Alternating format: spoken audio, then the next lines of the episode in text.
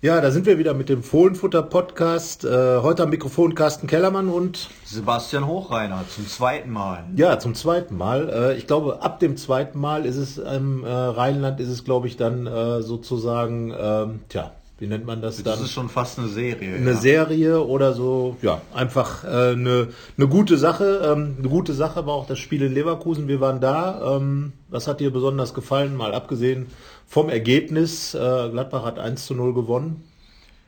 Also mir hat äh, wahrscheinlich wie vielen auch das Defensivverhalten der Gladbacher sehr gefallen und auch teilweise imponiert, gerade so in den ersten 20 Minuten, als die Leverkusener wirklich auf Teufel komm raus in die Offensive gerannt sind, was man ja auch so ein bisschen erwartet hat durch den neuen Trainer Peter Bosch.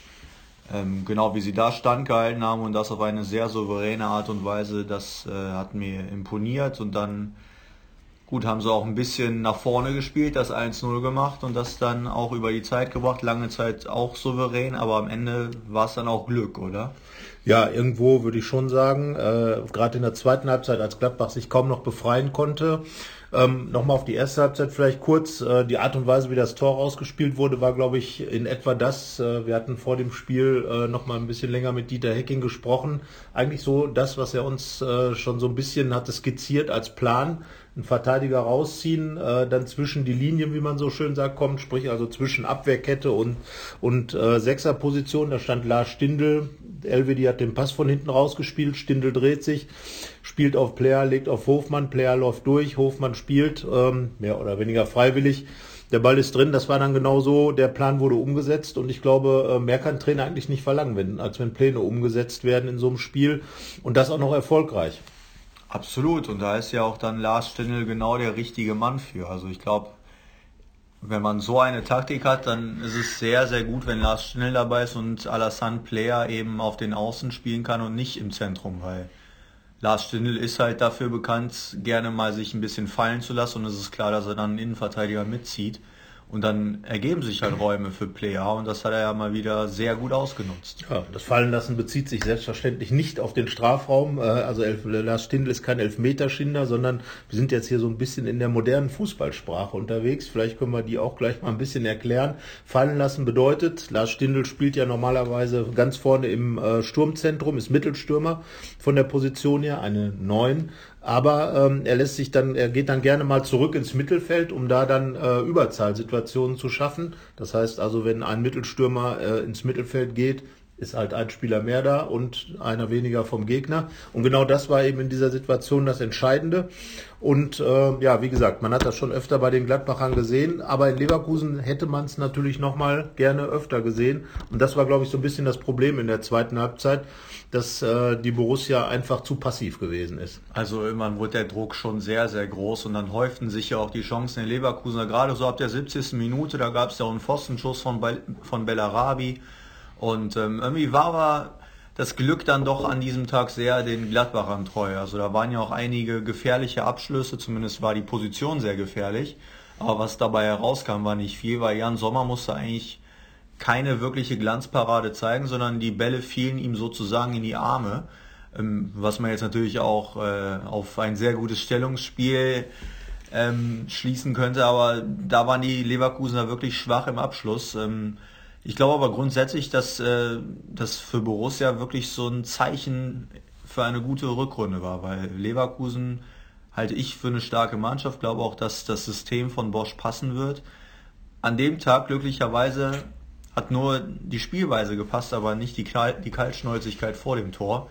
Ähm, von daher sehr toller Start für Borussia. Ja, also ich habe nochmal mit Oliver Neuville telefoniert, der hat ja für beide Vereine gestürmt, hat auch gesagt, also so ein Spiel, ähm, das verliert man nur einmal in der Saison, das Leverkusen jetzt verloren hat, aufgrund der, der Vielzahl der Chancen, aufgrund der Überlegenheit. Hat auch gesagt, wie du eben, äh, also vom Kader her, gerade von der Offensivstärke, wird Leverkusen sicherlich ähm, andere Spiele in dem System nochmal ganz anders gestalten und auch gewinnen. Ähm, ja, andererseits muss man einfach sagen, dass die, die Qualität der Chancen eigentlich bei den Gladbachern war. Die hatten drei Chancen in dem Spiel. Ähm, den Kopfball von, von äh, Nico Elvidi nach der Hazard-Ecke, völlig frei, war eigentlich die größte Chance im ganzen Spiel. Dann äh, der Konter von Jonas Hofmann, der knapp vorbeigeht, hatte so ungefähr das Gewicht von dem Pfostenschuss, würde ich sagen. Und die Alassane Plea Chance bei dem Tor war eigentlich irgendwie gar keine richtige Chance, weil den Ball muss man erstmal reinmachen. Neuville sagt, ja, perfekt getroffen und das ist eben die Qualität vom Player. Er schießt einfach aus mal aus äh, Winkeln, die vielleicht nicht so optimal sind. Gegen Frankfurt ähm, hat er aus ähnlicher Position den Ball in die kurze Ecke halb hoch reingenagelt, äh, jetzt halt äh, in die lange Ecke reingeschoben und ähm, mit einer optimalen Schusstechnik, da haben einige schon gestaunt, ja, und das fehlt halt Leverkusen. Ne? Ähm, also ich glaube auch bei Jan Sommer, Stellungsspiel äh, im Trainingslager hast du das wahrscheinlich auch beobachtet, haben die viel dran gearbeitet äh, mit Uwe Kamps und äh, Steffen Krebs, den beiden Torwarttrainern. Ne, und Jan Sommer hat einfach, fand ich, deswegen überragendes Spiel gemacht, weil er eben immer da stand, wo er stehen musste und weil er so sicher war. Genau, und das ist ja auch etwas, was äh, Torhüter auszeichnen muss, dass man eben eine Sicherheit ausstrahlt, weil ich glaube, in der Bundesliga kann jeder Torwart großartige Paraden zeigen, aber es ist dann halt die große Aufgabe, eine Sicherheit auszustrahlen und eben keinen Fehler zu machen. Und da gab es einige Situationen, wo man potenziell Fehler hätte machen können, aber Jan Sommer hat an dem Tag gar keinen gemacht. Und äh, deswegen waren oder hat das Ganze auch den Vordermännern wahrscheinlich eine Riesensicherheit gegeben. Ja, du hast ja zwischendurch mal gesagt, er zieht die Bälle magisch an. Ähm, er hatte jetzt keine knalligen Farben an. Man sagt ja meistens bei Torleuten, das hilft. Er war ganz in grün gekleidet. Nicht in Wiese rosa. In Wiese rosa oder in keine Ahnung was oder in kunterbunt, äh, wie damals der mexikanische Torwart ähm, oder äh, Chilaver oder wie sie alle heißen. Aber äh, am Ende ähm, war das Grün dann doch Anzugspunkt genug für den Ball. Eher eine Tarnfarbe auf dem Rasen, muss man ja sagen. Aber wie gesagt, Jan Sommer war ja, war er der Matchwinner oder Alassane Player? Naja, am Ende ist jetzt natürlich ein ganz toller Spruch fürs Phrasenschwein, sind es die Tore, die Spiele entscheiden. Von daher ist dann diese eine Aktion macht dann wahrscheinlich Alassane Player zum Matchwinner. Ähm, grundsätzlich finde ich halt, hat man schon sehr viel von äh, den Hinrunden Gladbachern gesehen. Also gerade aus einer gestärkten Defensive dann vorne kaltschnäuzig zuzuschlagen, das war schon etwas, womit äh, die Mannschaft in der Hinrunde viele Punkte geholt hat. Und äh, direkt dann im ersten Spiel damit auch zu glänzen, das äh, wird der ganzen Mannschaft einen Auftrieb geben. Das hat uns ja auch gerade Tobias Strobe schon gesagt, der äh, ein Interview mit uns geführt hat, das übrigens am Samstag zu lesen ist. Ähm, aber das ist ja wahrscheinlich ein Eindruck, den du dann auch teilst. Das, das wird ja einen riesen Schub nochmal geben. Das sollte es, weil ähm, in der vergangenen Saison gab es ja auch dieses Spiel in Leverkusen. Natürlich, es gibt ja immer ein Spiel in Leverkusen, sofern beide Mannschaften in der Bundesliga sind. Und da war es genau umgekehrt. Da hat Leverkusen 2-0 gewonnen und hat eigentlich ganz klar äh, gezeigt, dass die Gladbacher noch nicht diese Reife haben, die man vielleicht für Europa braucht. Jetzt war es umgekehrt. Jetzt haben die Gladbacher, ich sag mal so, wenn Bayern so ein Spiel so gewinnt, sagt man, so gewinnt, so gewinnt halt Bayern Dusel und äh, den verdient man sich, weil man so gut ist. Dortmund in Leipzig äh, hat auch viele, viele Chancen zugelassen. Ich glaube, dass Roman Dürki, der frühere Konkurrent von Jan Sommer, bevor er zurückgetreten ist, ähm, deutlich mehr zu tun und zu halten hatte als Jan Sommer selber. Und äh, deswegen äh, denke ich schon, dass Mönchengladbach einfach die Erkenntnis mitnehmen kann, schon im Stil einer Spitzenmannschaft in Leverkusen gewonnen zu haben. Kaltschneuzig, hinten und vorne, cool wie verteidigt wurde. Leverkusen viel in Situationen gebracht, wo der Abschluss nicht so, so richtig überragend war. Und äh, am Ende, ja, so ein ganz großes Zittern war, war irgendwie bei den Gladbach-Fans nicht zu spüren. Die haben viel natürlich gesungen, unterstützt. Aber ich glaube, so richtig gezittert, äh, weil jetzt wirklich eine Riesenchance nach der anderen kam, hat man dann doch nicht, obwohl Leverkusen extrem überlegen war. Das ist, das ist auch einfach das Selbstverständnis, das man sich in der Hinrunde erarbeitet hat und in das man natürlich dann auch sehr schnell wieder reinrutscht, wenn das erste Spiel in der Rückrunde genauso läuft, weil man weiß ja nicht genau, wo steht man zu Beginn äh, der zweiten Serie. Und ähm, da hat man gezeigt, dass nicht viel verloren gegangen ist. Ja, und die Tabellensituation, es war eigentlich ein ganzer Spieltag, der für Gladbach gelaufen ist. Leipzig hat verloren, Hoffenheim hat verloren, Leverkusen hat verloren. Äh, das liegt in der Natur der Dinge, wenn dein Gegner, wenn du gewinnst und dein Gegner halt verliert. Aber ähm, Gladbach hat jetzt sechs Punkte Vorsprung auf Platz fünf und ähm, wie viel sind es auf Platz 7? Ich habe gar nicht mehr geguckt. Mehr, auf jeden Fall. und äh, somit ist äh, Gladbach jetzt natürlich schon äh, klar die Nummer drei im, im deutschen Fußball. Und äh, sonst sich so ein bisschen in der ja in der Verfolgerrolle, ne? also in der Underdog-Rolle würde ich fast sagen, wie Tobias Strobel das ja auch beschrieben hat. Er ist ganz froh, dass man nicht dauernd über Gladbach und Meisterschaft und äh, Champions League und so weiter redet, weil er sagt, ja, das, uns kommt das ganz gut zu Pass, da können wir unser Ding machen und äh, von Spiel zu Spiel gucken. Also man hat ja so ein bisschen das Gefühl, dass alle nur darauf warten, dass Gladbach irgendwann sein in Anführungsstrichen wahres Gesicht zeigt und schwächelt. Aber ich glaube eher, dass dieses wahre Gesicht dann tatsächlich eins einer Spitzenmannschaft ist. Ja. Gerade wenn man halt aus einer derart starken Defensive agieren kann, das ist jetzt nach dem Spieltag sogar die mit beste der Liga, und dann auch noch vorne Leute hat wie Hazard, Plea und andere, die regelmäßig treffen und die auch wenige Chancen brauchen. Das sind für mich zwei ganz elementare Dinge, um eine Spitzenmannschaft zu sein. Und ähm, momentan gibt mir die Mannschaft keinen Anlass äh, daran zu zweifeln, dass es am Ende nicht tatsächlich für den großen Wurf reicht und die Mannschaft in die Champions League kommt, auch wenn natürlich niemand bei Borussia was von der Champions League wissen will. Nein, also äh, nach wie vor gilt ja dieses Verbot. Wir haben ja versucht, den, den Tobi Strobel ein bisschen zu locken. Er hat sich da, er hat geschickt verteidigt, also quasi wie auf dem Platz äh, es die anderen Borussen auch machen und er natürlich auch als Sechser. Ähm, ja, also es ist tatsächlich so, dass die Gladbacher nur von Spiel zu Spiel denken. So, niemand träumt von irgendwelchen Finals gegen Dortmund am äh, 19. oder 18. Mai, am 19. Mai, äh, von irgendwelchen großen Rosinen, sondern tatsächlich, selbst die jungen Spieler, hat er gesagt, sind äh, ganz bodenständig oder langweilig. Man könnte jetzt auch äh, aus unserer Sicht sagen, da fehlen so ein bisschen die markigen Aussagen, die früher beispielsweise von Granit Xhaka kamen, der mal gesagt hat, wenn man einen Gegner wie Augsburg nicht schlägt, beende ich meine Karriere.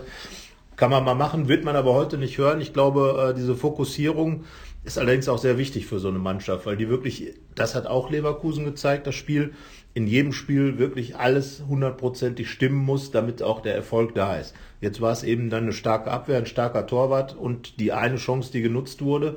Aber wenn da ein paar Prozent oder eine Stelle da nicht so funktioniert, dann geht so ein Spiel halt auch nicht äh, mit drei Punkten in die, in die Bilanz rein und, und dann hat man schon das nächste Problem, weil Hätte man jetzt als Gladbach da das Spiel hinten raus noch verloren, zum Beispiel, wäre es eine, eine komplett andere Botschaft gewesen, ob das Spiel, obwohl es genauso gelaufen wäre von der Gesamtkonstellation her. Und deswegen glaube ich auch, wie du schon gesagt hast, ein extrem wichtiger Sieg und äh, einer, der Gladbach tatsächlich ähm, so ein bisschen in so diese Twitter-Stellung zwischen, ja, wir, wir sind eigentlich was, aber eigentlich wollen wir es nicht zugeben bringt. Ne? Und das ist so diese Kunst, ähm, die man, die man jetzt gerade da irgendwie beobachten kann, wie er verbal äh, irgendwie alles, was mit Erfolg zu tun hat, umschifft wird.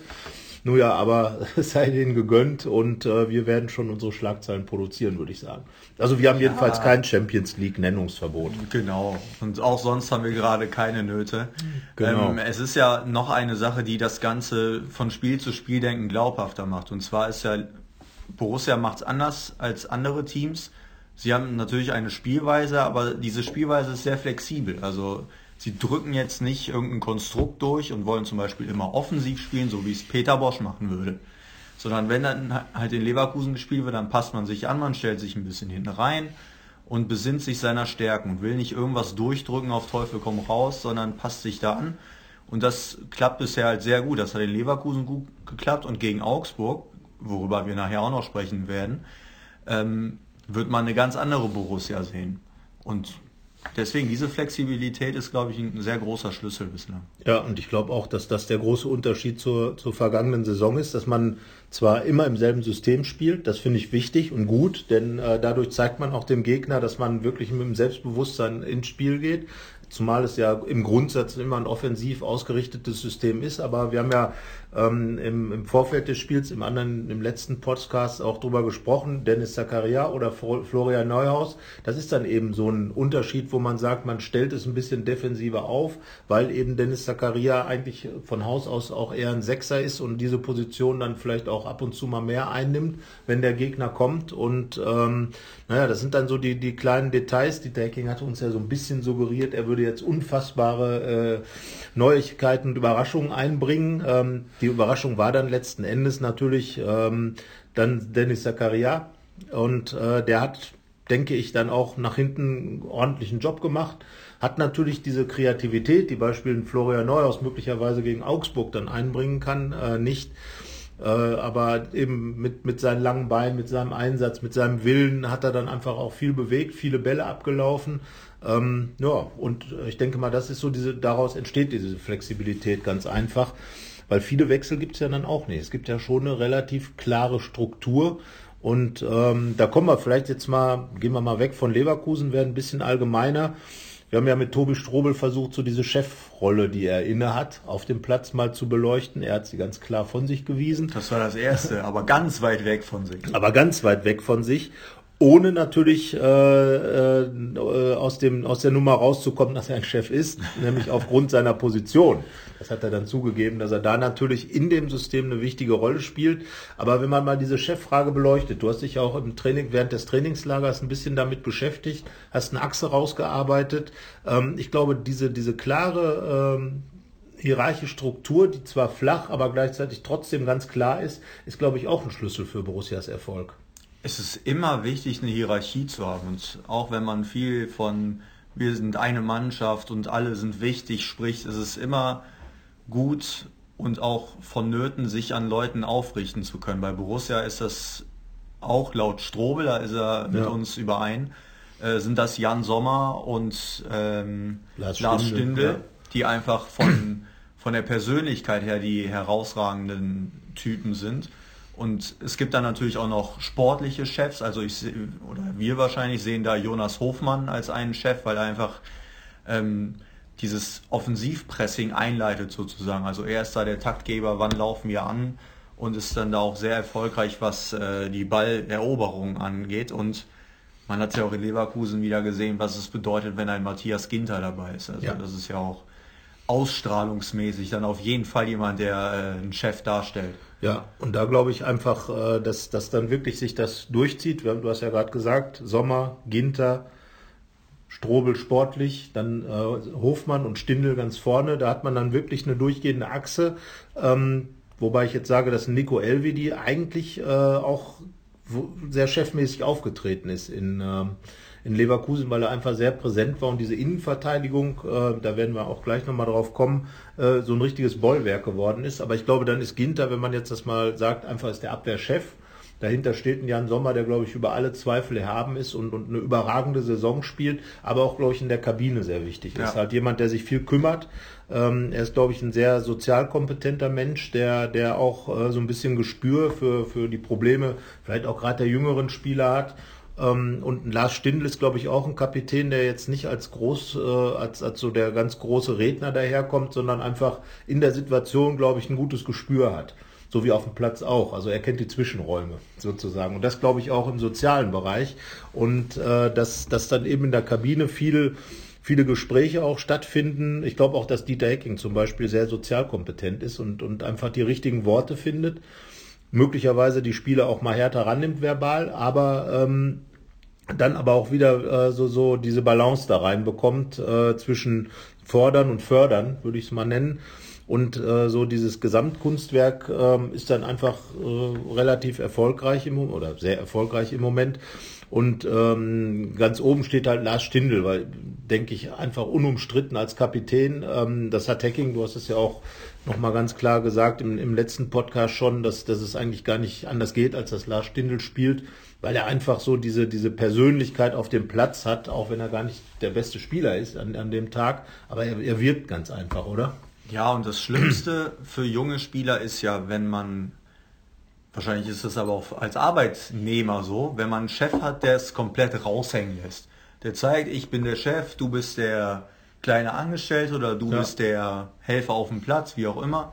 Und bei Lars Stindl hat man überhaupt nicht das Gefühl, dass er jetzt mit großartig geschwellter Brust rumrennt und nur die Kapitänsbinde hochhält und sein Arm wahrscheinlich schon ganz schwer ist, deswegen, ähm, sondern er führt halt sehr natürlich und ja. das hilft dieser Mannschaft sehr und Jan Sommer macht das ähnlich. Ähm, und das ist, glaube ich, das Hierarchiegeheimnis einfach der Borussia. Ja? Also es ist ja, es hat eine gewisse Flachheit, aber auch äh, eine klare Struktur. Sie ist klar, und, aber flach. Genau. genau, klar, aber flach. Ne? Oder flach und klar, wie auch immer. Ähm, aber es funktioniert. Glaube ich aber, dass liegt dann auch daran, muss man ja sagen, dass man eine Mannschaft zusammengestellt hat, die Charaktere, eben solche Charaktere hat. Auf Schalke wäre das so wahrscheinlich nicht möglich, ja. Ähm, ja, es ist eben die Frage. Gibt es da was? Ist, du, du kennst diese Leute da besser, die, die Spieler, wie die gestrickt sind. Aber äh, es ist halt sehr, also das ist ja das, was man Borussia auch oft vorgeworfen hat, diese Harmonie, auch von außen wahrscheinlich. Da denkt man immer, ja, das ist eine Mannschaft, erstmal, die, die sind, die führen in der, in der Fair-Player-Wertung, ganz klar, weil die trauen sich nichts. Der Einzige, der gelben Karten kriegt, ist immer der Zakaria. Vorher war es der Chaka. Alle anderen sind äh, Schwiegermutters Liebling. Ähm, äh, aber ich glaube, dass auch das dazugehört, dass man so einen äh, gewissen Umgang pflegt ähm, und äh, auf dem Platz einfach sagt, wir lösen die Dinge spielerisch. So, das ist der Grundansatz und dem ist, glaube ich, auch in der Kabine, da redet man dann einfach miteinander, man hat einen vernünftigen Umgang und wie du schon gesagt hast, Lars Stindl muss gar nicht den Chef raushängen lassen, weil wenn du gute Fußballer in der Mannschaft hast, das ist, glaube ich, im Fußball ein sehr verbreitetes Phänomen, weswegen auch ein Messi fast nie gefault wird, man hat Respekt vor denen, die richtig was drauf haben. Und das ähm, ist, glaube ich, auch ein wichtiger Faktor in Gladbach. Raphael zum Beispiel wird von allen mehr oder weniger angehimmelt, weil er so ein großartiger Spieler ist. Und die Jungen orientieren sich daran. Und ich glaube, das ist auch diese Art von Führung, die dann stattfindet und die auch dazu führt, dass es eben keine äh, großen ähm, Dinge gibt, die nach außen getragen werden. Man steht zusammen. Auch, sagen wir mal, Misserfolg war es ähnlich. Und das ist, glaube ich, dann die Kunst gewesen. Aber jetzt im Moment, auch im Erfolg, vernünftig auf dem Boden zu bleiben, alle. Und das hat Tobias Strobel ja auch gesagt. Es gibt ja äh, auch einige junge Spieler, wo es uns beiden etwas schwerfällt, sich vorzustellen, dass sie nicht irgendwelche Rosinen im Kopf haben. Aber er sagt, ist nicht so. Glaubst du das? Nein. ich auch nicht. Ganz ehrlich gesagt, nein, auch nicht. Aber ich glaube, das wird einfach sehr gut eingedämmt. Und grundsätzlich hast du nicht das Gefühl, dass in dem Kader ganz, ganz schwierige Charaktere sind, sondern ja. die sind schon alle relativ auf dem Boden geblieben. Aber klar, ein junger Spieler, wenn er nach dem 18. Spieltag auf Platz 3 steht und guckt, wie viel Vorsprung der hat auf die übrigen Mannschaften, natürlich fängt er dann an zu träumen und will nichts Sehnlicheres als in die Champions League und denkt wahrscheinlich auch jeden Tag, ach, vielleicht nächstes Jahr spiele ich im Nou Camp oder im ja. Bernabeu. Ja. Der, anders kann es ja gar nicht sein. Ich meine, die sind alle äh, Fußballspieler, da muss man wahrscheinlich noch nicht mal der Jüngste für sein, ähm, die einfach sagen, ja, wir haben das vielleicht schon mal erlebt, wir haben es noch nie erlebt, äh, wir wollen es auf jeden Fall erleben und äh, wir wollen einfach mit Messi zusammen auf dem Platz stehen oder vielleicht Granit Xhaka wiedersehen oder Marc-André Ter Stegen, der gerade sein hundertstes Spiel für Barcelona gemacht hat, in Gladbach groß geworden ist und jetzt äh, eine oder der beste Torwart oder der teuerste Torwart der Welt ist. Und solche Spieler möchte man dann halt treffen als Michael Cousins, als, als Dennis Zakaria, sich auf der Ebene dann zeigen, sich dann messen und das ist natürlich dann schon nochmal ein anderer Ansatz und dass man das jetzt völlig ausblenden kann, das geht nicht. Nein, aber ich finde auch, das schließt sich nicht aus, das im Kopf zu haben, aber sich trotzdem auf das nächste Spiel zu konzentrieren. Und dass ja. die Gefahr dabei ist, wenn man die Champions League im Kopf hat, könnte man Gegner unterschätzen und äh, das passiert bei Borussia, glaube ich, nicht. Also man hat es ja in der Hinrunde gesehen. Da waren ja die letzten drei Heimspiele, das war ja Hannover, Stuttgart, Nürnberg. Vorher Düsseldorf. Genau, und da hat man ja gezeigt, dass man jeden Gegner ernst nimmt und auch weiß, wie man denjenigen zu bespielen hat. Und ich glaube auch schon damals hat man darüber nachgedacht, dass es ganz schön wäre, nächstes Jahr in der Champions League zu spielen. Ja, also ich glaube, da wird sich auch äh, Trainer Dieter Hecking nicht rausnehmen können, dass er natürlich lieber Champions League spielt, als äh, vom Fernseher zu sitzen, wenn die Champions League spielt. Ähm, also ich glaube, so viel Ehrgeiz und, und äh, so viel Ego hat dann doch jeder Fußballer. Aber äh, nochmal auf die Chefs zurückzukommen, äh, die Art und Weise, wie das Ganze funktioniert, Tobias Strobel ist ja auch im Mannschaftsrat, ähm, ist ja irgendwo äh, äh, für den Fußball ein bisschen seltsam eigentlich, weil du hast in den großen Mannschaften, sagt man ja immer, auch ganz große Köpfe sozusagen. Immer Leute, an denen man sich auch reiben, reiben kann, in Bayern, Franck Ribéry äh, und, und so. Ähm, braucht man sowas heutzutage nicht mehr im Fußball? Ist das out, so diese, diese, diese Typen, die man früher immer so bewundert hat, äh, wie Mario Basler oder Stefan Effenberg bewundert bzw. gefordert hat. Ich weiß gar nicht, ob Borussia die nicht hat, aber es wird halt anders wahrgenommen. Also wenn man mal so, also ich komme ja von einem Medium, kam ich ja zur Rheinischen Post, das äh, eine größere bundesweite Präsenz hat. Und da war Borussia nicht besonders interessant, so möchte ich es mal sagen. Einfach weil du halt nicht diese polarisierenden Leute hast und auch nicht die großen Stars. Aber sie zeigen ja gerade sportlich, dass sie, also sie stehen in den Top 3 der Bundesliga. Da müssen sie auch Spieler haben, die es drauf haben. Und so wie diese Mannschaft geführt wird von den Chefspielern, von den, von den Chefs genau, ähm, zeigen die auch, dass sie das ebenso können. Also glaube ich, Borussia hat die, aber sie werden einfach nicht so wahrgenommen. Ja, Matthias Ginter zum Beispiel ist, glaube ich, so einer. Wenn man mit ihm redet, ähm, hat er eine ganz klar dezidierte Meinung und, und hat auch, würde ich sagen, äh, geht auch mal Themen an, die vielleicht nicht so, ähm, nicht so einfach sind, aber er redet halt nicht in Schlagzeilen. Also das würde ich fast sagen. Genau. Oder auch ein Lars Stindl oder auch ein, ein Tobias Strobel, der, finde ich, ganz klar äh, seine Position hingestellt hat und auch klare, klare Ansichten hat, aber eben nicht so dieses, dieses wirklich in Schlagzeilen denken und sprechen. Und ähm, natürlich geht das dann so ein bisschen unter im Gesamtkontext. Aber wenn man mal schaut, äh, Gladbach ist ja oft in den Schlagzeilen, Transfers äh, beispielsweise, es wird viel über Gladbacher Spieler geredet. Da sind interessanterweise die Bosse selten dabei, die wir jetzt als Bosse definiert haben. Also niemand äh, redet im Moment über Jan Sommer, über Matthias Ginter, der letzte Woche ja auch gesagt hat, also er muss, äh, kann, kann sich also wirklich unter vielen Umständen ist Gladbach für ihn eigentlich der optimale Verein. Wäre halt super, wenn es noch Europa sein würde. Ähm, was ja nicht heißt, dass nicht trotzdem am Ende irgendwer geht, aber ähm, geredet wird vor allem über Alassane Plea, über, über Jonas Hofmann, über, über Torgan Hazard, also die, Hofmann haben wir jetzt mit genannt, aber auch nicht so als ganz großen Boss. Ähm, sind die Bosse zu alt? Oder also, zu uninteressant? Oder? Das glaube ich nicht. Also, aber man weiß auch, dass Borussia nicht alle Spieler verkaufen wird und dass äh, Max Eberl jetzt, glaube ich, gerade mit Torgan Hazard so eine Baustelle hat, die schwierig ist zu lösen. Also das heißt, dass es momentan wahrscheinlich eher wahrscheinlicher ist, dass Torgan Hazard gehen wird, als dass er bleibt.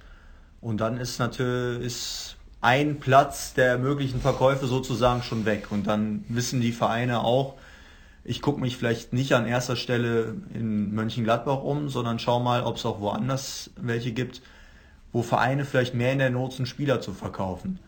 Ähm, grundsätzlich glaube ich schon, dass viele Vereine Jan Sommer und Matthias Ginter, um jetzt bei den Beispielen zu bleiben, auf dem Zettel haben. Bei Lars Stindl ist es halt so, dass er 30 ist. Ja, oder Jan Sommer auch, aber er ist Torwart. Ja, halt, genau, Torhüter mal hat noch zehn eine Jahre. längere Laufzeit im Fußball. Sei denn, du bist äh, Stürmer aus Peru. Ne?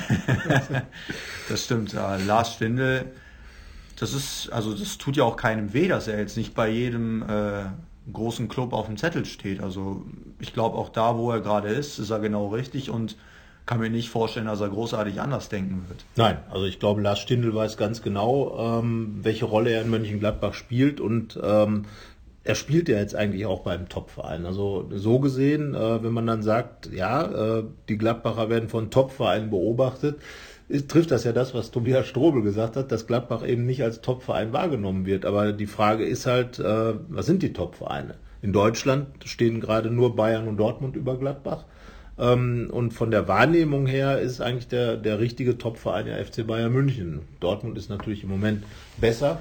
Ist halt die Frage, wie lange äh, wie lange das dann anhält. Aber ähm, sich zu verbessern, ähm, ist für viele Gladbacher, glaube ich, dann eher der Weg ins Ausland. Ne? Das also, dass Matthias Ginter möglicherweise irgendwann mal äh, mit, mit Niklas Süle in Bayern zusammenspielen könnte, haben wir auch mit ihm drüber gesprochen. Er sagt, naja klar, ähm, denkbar ist vieles, aber ich bin jetzt hier und konzentriere mich auf Gladbach und aufs nächste Spiel natürlich. Aber ähm, ich glaube schon, dass die Gladbacher ähm, alle so auf dem Sprung noch ein bisschen sind, was auch was ihre Karriere angeht. Selbst ein Lars Stindl hat hier nochmal einen richtigen Schritt gemacht. Matthias Ginter, auch Tobias Strobel hat das ja eben gesagt, dass er jetzt eine Position hat, die, die er fix spielt, nicht mehr rumgeschoben wird, genau wie es bei Matthias Ginter auch war. Nico Elvedi ist in der Saison auch als Innenverteidiger angekommen, vorher immer Rechtsverteidiger gespielt.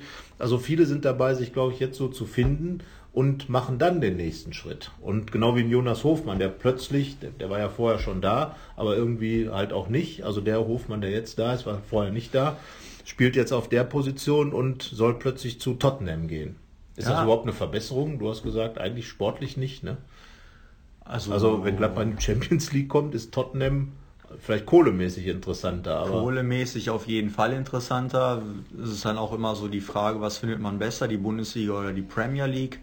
Also Ja, was Tottenham, ist denn besser? Was findest du denn besser? die Premier League ist, glaube ich, also ist aus meiner Warte deutlich besser. Warum? Also Weil hast eigentlich du ja mehr die- Mannschaften auf hohem Niveau und also viele Teams investieren da ja auch Unmengen und können so auch bessere Spieler holen. Das heißt, äh, an der Menge von guten Spielern gibt es schon mehr in England und du hast viel mehr Spiele, die auf einem höheren Niveau sind. Natürlich hast du auch schwächere Mannschaften, aber in der Gesamtheit, glaube ich, ist das schon besser und es ist auch attraktiv für einen Spieler, glaube ich, dass man so viele Spiele in England hat. Also es sind ja 38 Ligaspiele, dann hast du noch zwei, drei Pokale, dann noch Champions League, wo ja Tottenham vermutlich in der nächsten Ja. Saison wieder spielen wird, dann das hohe Gehalt. Also das ist schon attraktiv, aber trotzdem glaube ich nicht, dass er da hingeht. Also in dieser Saison glaube ich so nach dieser Saison sowieso nicht.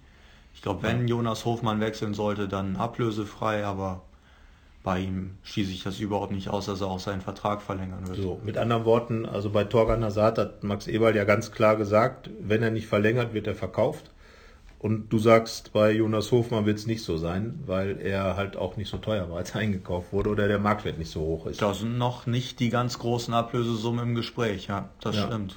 Ne, aber er hat natürlich seinen Marktwert gesteigert. Ich glaube, wenn er jetzt mal für die Nationalmannschaft nominiert werden sollte, was bisher noch nicht passiert ist, obwohl Jo- Joachim Löw ihn jetzt auch in Leverkusen wieder gesehen hat, obwohl er vorher schon gesagt hat, interessanter Spieler. Wobei das, glaube ich, jeder Trainer über jeden Spieler sagt, auf den er angesprochen wird, weil es wäre ja ziemlich blöd, wenn er sagt, das ist eine Wurst. also es wäre jetzt für einen Bundestrainer etwas schwierig. Also von daher, ähm, vielleicht wäre es für Gladbach sogar besser, wenn Jonas Hofmann nicht nominiert wird weil er dann ganz einfach ähm, so ein bisschen noch weiter im Verborgenen bleibt, weil ja auf Gladbach nicht so viele gucken. Und ähm, andererseits möchte ich jetzt noch mal ganz kurz ein, äh, für die Bundesliga sprechen. Ich finde, dass die Bundesliga in dieser mega attraktiven Fußball spielt. Es gibt natürlich auch viele Mannschaften, wo ich sage, die guckt man jetzt nicht mit besonderer Lust, aber ich glaube, viele Spiele sind torreich. Zumindest vor allem von Gladbach, Dortmund, Bayern. Aber wir haben ja Und- über Qualität gesprochen. Ich weiß nicht, ob ja. das ein Qualitätsmerkmal Ja, ist. das ist gut. Das ist immer die Frage, was man will. Äh, Fußball soll ja auch unterhalten und äh, Unterhaltung ist auch eine Qualität. Ich habe jetzt selten Spiele wie äh, Su- Sunderland gegen hm, geguckt. Wie sind die? Sind die genauso? Sind die auch Habe ich auch nicht geguckt. Ja, siehst du. Also die Topspiele, man hat natürlich mehr Topspiele in England, weil es A mehr Mannschaften gibt und B natürlich mehr Mannschaften mit richtig Kohle. So und ähm, naja, England hat jetzt während der WM auf sich aufmerksam gemacht, sehr attraktiv auch gespielt, viele junge Spieler und äh, dafür steht allerdings auch die Bundesliga ähm, und ja, Premier League ist sicherlich das etwas gehyptere Produkt auf jeden Fall. Ne, also da äh, und es gibt halt auch Spieler, Na Stindl zum Beispiel hat gesagt, das Interess- ist gar nicht für ihn so reizvoll, auf die Insel zu gehen. Während andere das natürlich, Yannick Westergaard hat ja nichts unversucht gelassen, um da hinzukommen. Zum großen Glück für Zum Borussia. großen Glück für Borussia. Also da alles richtig gemacht. Er war einer, der hier als Chef auch eigentlich auf der Liste stand und äh, diese Rolle nie so richtig hat ausfüllen können. Ähm, und bevor es dann hätte weitergehen können, ist er gegangen. Aber am Ende war es halt so, ich, ich habe jetzt gerade noch mal ein paar Sachen aus dem Sommer nachgeguckt, ähm, dass dann eben Nico Elvidi nachgerückt ist und für ihn war das natürlich ein Glücksfall. Abgesehen mal davon, der Kohle von äh, Westergaard konnte man eben Alassane Plea holen, aber für Nico Elvidi war das ein ganz wichtiger Schritt und ich glaube, dass er in den nächsten zwei Jahren ein Spieler wird, der da wirklich eine ganz, ganz führende Rolle spielen kann, wenn er in Gladbach bleibt. Also er hat einerseits hat er einfach die Qualität, Ja. dass er ein Top-Verteidiger sein kann, weil, also ich muss nicht sagen werden kann, weil ich finde, er ist es. Ja. Und er hat halt neben sich mit Matthias Ginter einen, von dem er unheimlich viel lernen kann, weil Matthias Ginter in jungen Jahren neben Mats Hummels in seiner besten Zeit gespielt hat, neben Sokrates in seiner besten Zeit, also bei Dortmund einfach richtige Top-Leute neben sich hat und davon, glaube ich, viel mitgenommen hat, weil er halt auch die nötige Intelligenz und auch die nötige Bereitschaft hat, Sachen zu lernen. Und genau diese Bereitschaft hat er jetzt auch eben weiterzugeben. Und Nico Elvedi nimmt das scheinbar auch wie ein Schwamm auf und hat ja auch dazu dann noch einige Spiele in der Hinrunde machen müssen, ohne Matthias Ginter Ja. und da gezeigt, was er eben schon alles gelernt hat. Und selbst äh, die Chefrolle lag ihm da sehr gut. Ähm, deswegen. Hat dann Jordan Bayer geführt. Und ich fand halt äh, Bayer, Stichwort jetzt dieser Pass, den er da gespielt hat in Leverkusen, äh, das Auge genau für die Situation, genau das umzusetzen, was ja auch im Training offenbar geübt worden ist, ähm, da zwischen, den äh, beiden Achtern und dem Sechster den Ball durchzuspielen und äh, auch genau mit der richtigen Intensität, äh, äh damit Stindl den gut verarbeiten kann. Ja, das ist natürlich das, was internationale Klasse im Aufbauspiel ist, das muss man sagen. Und das ist ja für einen Verteidiger, natürlich haben Verteidiger eine Passquote von 95 Prozent, wobei, wie gesagt, bei Verteidigern sind die Passwege ja auch eher kürzer als länger und die drei Meter Pässe, die sollte man als Bundesliga-Profi schon an den Mann bekommen.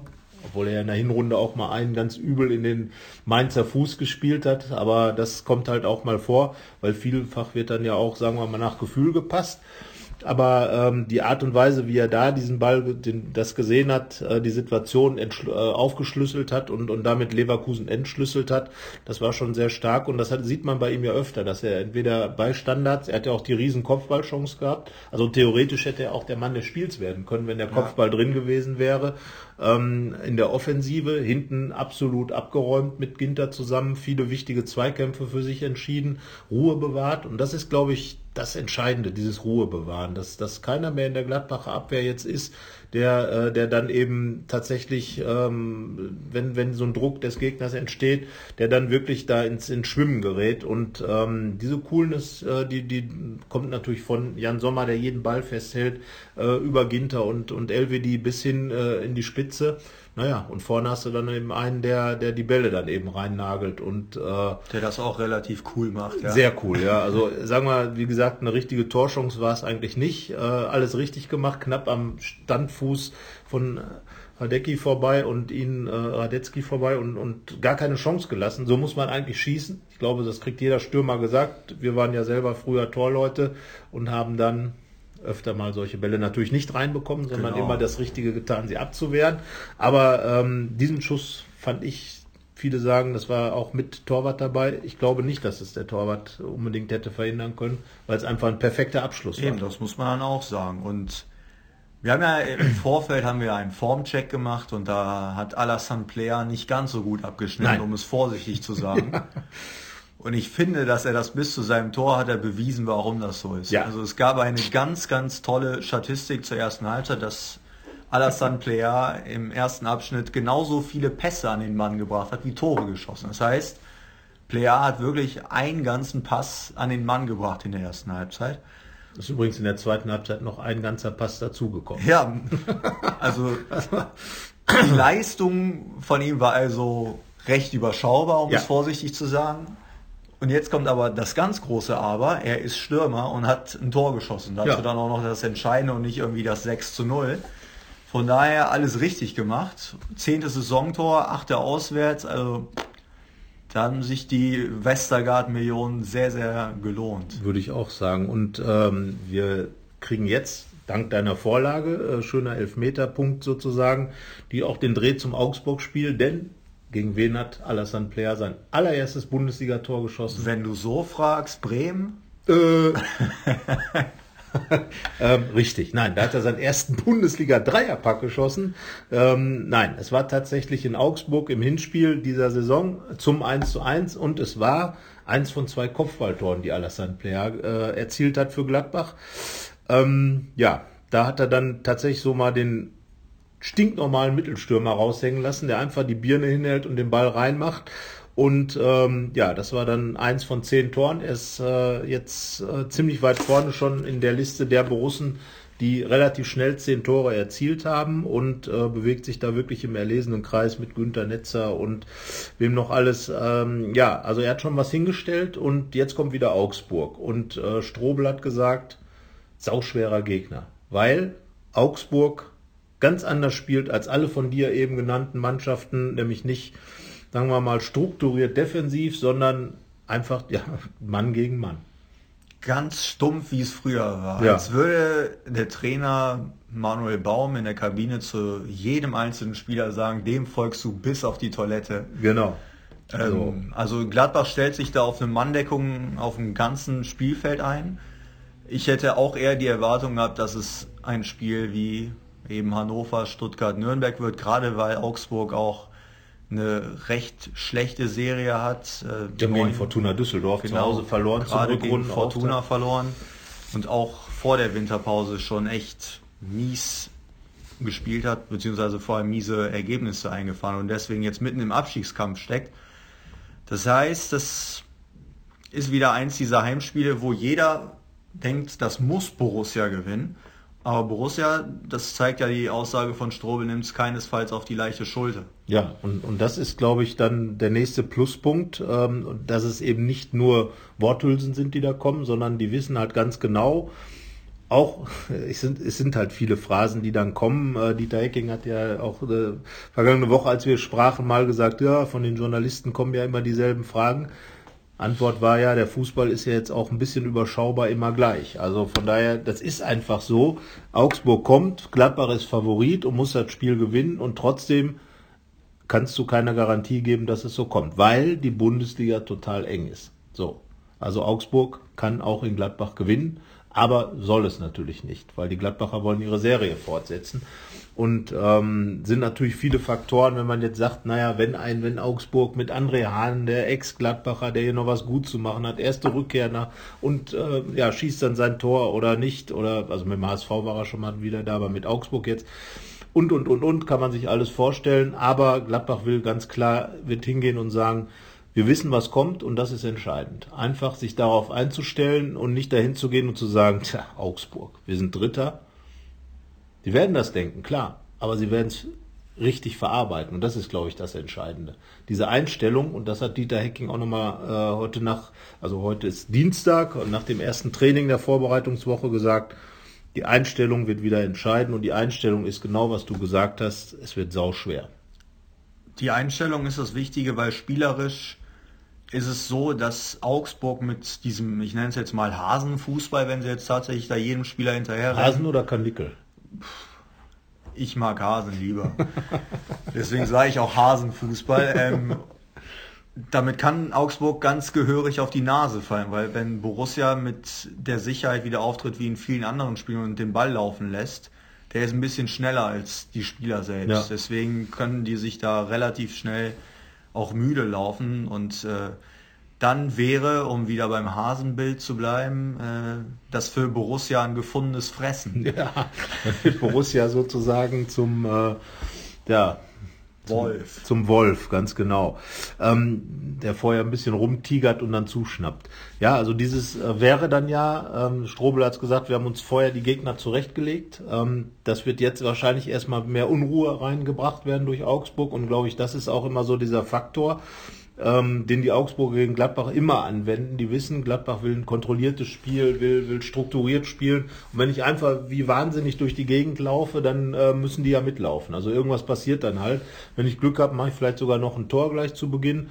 Also ähm, wichtig ist, glaube ich, den Mut des Gegners zu kühlen, Ruhe reinzubringen. Und wenn die Ruhe im Spiel ist, wird Gladbach, glaube ich, da einfach dann auch äh, die Qualität haben, ähm, seine Tore zu machen. Alassane Player äh, hat ja angekündigt, dass er auch zu Hause mal treffen will, nachdem er jetzt sein acht, du hast schon gesagt, achtes Auswärtstor geschossen hat von zehn. Ähm, Heimspieltore waren gegen Frankfurt und gegen äh, war es Nürnberg, das Nürnberg, genau das 2 zu 0. Also er kann es auch, er wird es mit Sicherheit auch zeigen wollen und äh, wir gehen auch davon aus, dass er spielt, obwohl er jetzt äh, zu Beginn der Woche noch ein bisschen fraglich ist. Er hat äh, Probleme, äh, eine Reizung am Knie, ähm, wie auch immer das dann im Detail ausgeprägt ist. Ähm, Torgan Hazard hat am Dienstag auch nicht äh, voll trainiert, ist nur gelaufen. Also gerade die beiden Top-Stürmer sind äh, ein bisschen fraglich. Aber ich denke, äh, weil dieses Spiel wirklich extrem wichtig ist, um einfach in den Flow reinzukommen, ähm, werden beide dann schon fit werden pünktlich und ähm, Aufstellung. Würdest du irgendwas ändern im Vergleich zu, äh, zu Leverkusen? Im Grundsatz gibt es, glaube ich, keine, keinen großen Anlass umzustellen. Die einzige Frage, die sich ja immer so stellt, zwischen Auswärtskämpfen, zu Hause mehr spielerisch, ist dann halt, lasse ich Florian Neuhaus spielen oder Dennis Zakaria. Ich glaube einfach, dass Florian Neuhaus noch nicht in der Form ist, in der wir ihn in der Hinrunde gesehen haben und deswegen wird auch wieder Zakaria spielen. Ja, der hat vor allen Dingen eine gute Erinnerung an Augsburg, hat ähm, in seiner ersten äh, Bundesliga-Saison gleich sein erstes Bundesligator in Augsburg erzielt, ähm, hat, finde ich, auch jetzt so langsam den Anpack für das neue System gefunden und ähm, dann sind wir uns einig, äh, also never change a winning team, sofern alle gesund sind sollte vorne einer ausfallen, Plea oder Hazard, wäre, glaube ich, Patrick Herrmann äh, eine gute. Alternative, der bei seiner Einwechslung ähm, sich gut präsentiert hat, der mit diesem Einsatz äh, Günter Netzer überholt hat, was die Einsätze angeht. Und äh, wenn er am Samstag spielt, wird er auch an Rainer Bono vorbeiziehen. Also äh, stellt Nein. er gerade richtig was hin. Ja, die, die der Patrick Legende. Herrmann ist auf dem Weg, eine Borussen-Legende zu werden oder zumindest mal eine ikonische Figur. was auch immer. Äh, schnell noch dein Tipp. Ähm, 2-0. Ich habe bisher fünf Spiele mitgemacht, 4 zu 0, jetzt kommt das fünfte aus sechs. Ja, da protzt jemand ganz schwer mit seiner Statistik hier, von wegen Spiel zu Spiel. Das gilt für die rheinischen Postredakteure nicht, auch nicht für ja. die Jüngeren. So, ähm, ich sage, ähm, es gab mal das Spiel von Schubert, es war sehr wild von Gladbach, das ging 4 zu 2 aus, nach einer 4 zu 0 Führung nach 20 Minuten. Ich sage ähm, tatsächlich 3 zu 1. Obwohl ja Jan Sommer keine Tore mehr kassiert. Aber Zu spät, du hast dich jetzt festgelegt. lege mich auf 3 zu 1 fest, was ja von der Tendenz her dasselbe ist. Gladbach setzt die Heimserie fort. Äh, ihr schreibt uns mal eure Aufstellungen äh, bitte, ähm, entweder über, über Twitter oder über Instagram, Fohlenfutter jeweils den Account wählen. Oder Facebook. Oder Facebook und ähm, Sagt uns, was ihr sonst noch habt. Sagt uns ruhig auch mal, was ihr gerne hier besprochen haben wollt, was, was wir uns mal als Thema annehmen sollen, ähm, was euch interessiert. Und ähm, ja, ansonsten freuen wir uns auf einen schönen Fußballnachmittag ähm, am Samstag um 15.30 Uhr im Borussia Park. Gladbach gegen Augsburg und ähm, werden uns dann nächste Woche wiederhören und äh, sagen bis dahin, äh, na, Glück auf wäre jetzt blöd, ne? nee, Glück auf, das war früher mal. ja, nee, wir nee. müssten jetzt fast wiehern, wie die Fohlen, aber das machen wir lieber nicht. Das macht, hat, gab es früher mal, da wurde die Rheinische Post, die hat den, äh, die Ausstellung präsentiert und dann wurde gewiehert. Aber das lassen wir jetzt mal. Nein, nein. Wir sagen, wir gucken Fußball und sagen bis nächste Woche. Tschö. Eine schöne Restwoche. Bis dann. Ciao. Jetzt müssen wir noch diese Strukturdinge aufnehmen. Sollten wir direkt am Ende, ne? Nee, zweites schicken. Also jetzt kannst du erstmal Schluss machen.